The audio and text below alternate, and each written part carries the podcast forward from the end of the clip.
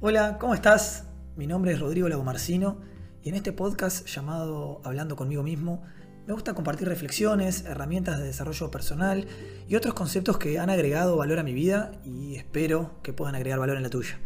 Soy coach certificado por la International Coaching Federation y hace ya muchos años que trabajo en la gestión de personas, también en el coaching y en la facilitación de procesos de aprendizaje transformacional con diferentes equipos.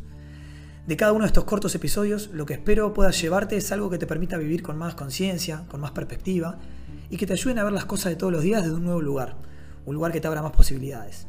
Te agradezco el estar acá y te dejo con el siguiente episodio.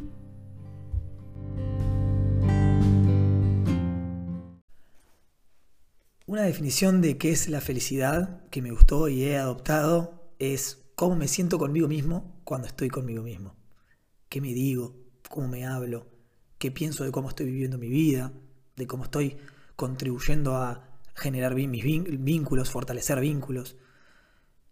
¿Cómo creo que estoy viviendo cuando no me están felicitando o celebrando o diciéndome lo bien que hago esto o lo bien encaminado que estoy en aquello o el éxito, entre comillas, que tengo en esto porque las actividades, eh, el compartir, el rodearse, el hacer cosas, todo esto contribuye a la felicidad, o mejor dicho, al bienestar y al orgullo y a la satisfacción personal.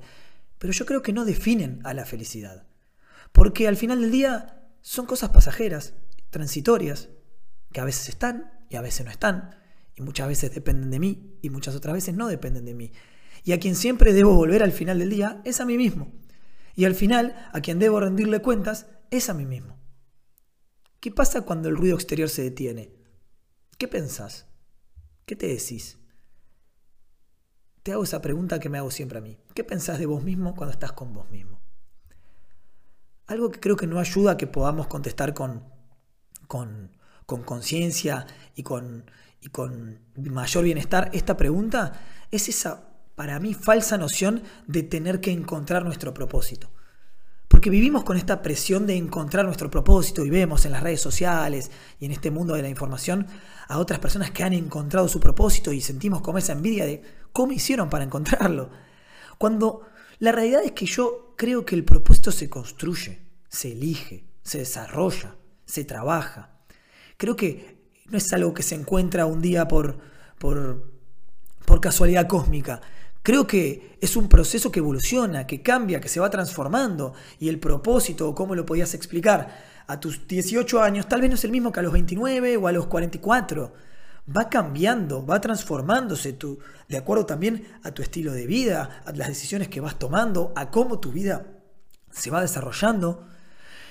La verdad que para mí un buen punto de partida para empezar a trabajar o a desarrollar ese propósito que tanto vemos en, las redes sociales que pareciera que todo el mundo ha encontrado, es haciéndote tres preguntas.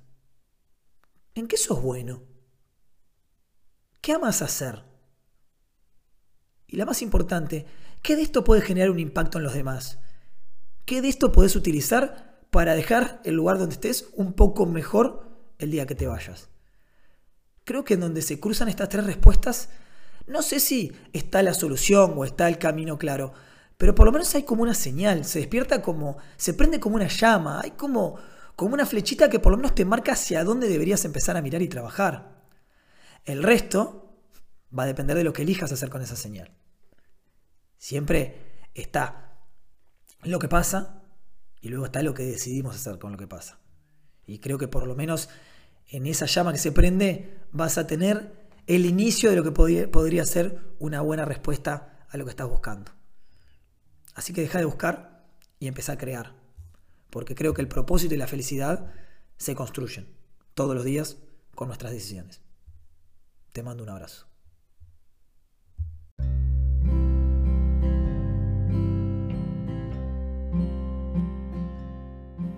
Gracias por escuchar este nuevo episodio del podcast. Espero que hayas podido rescatar algo que te agregue valor. Te pido que si te gustó, le des 5 estrellas al podcast para que pueda llegar más personas en la plataforma. Y recordá siempre que cuando cambias la manera de ver las cosas, las cosas que ves cambian. Te mando un abrazo grande y hasta la próxima.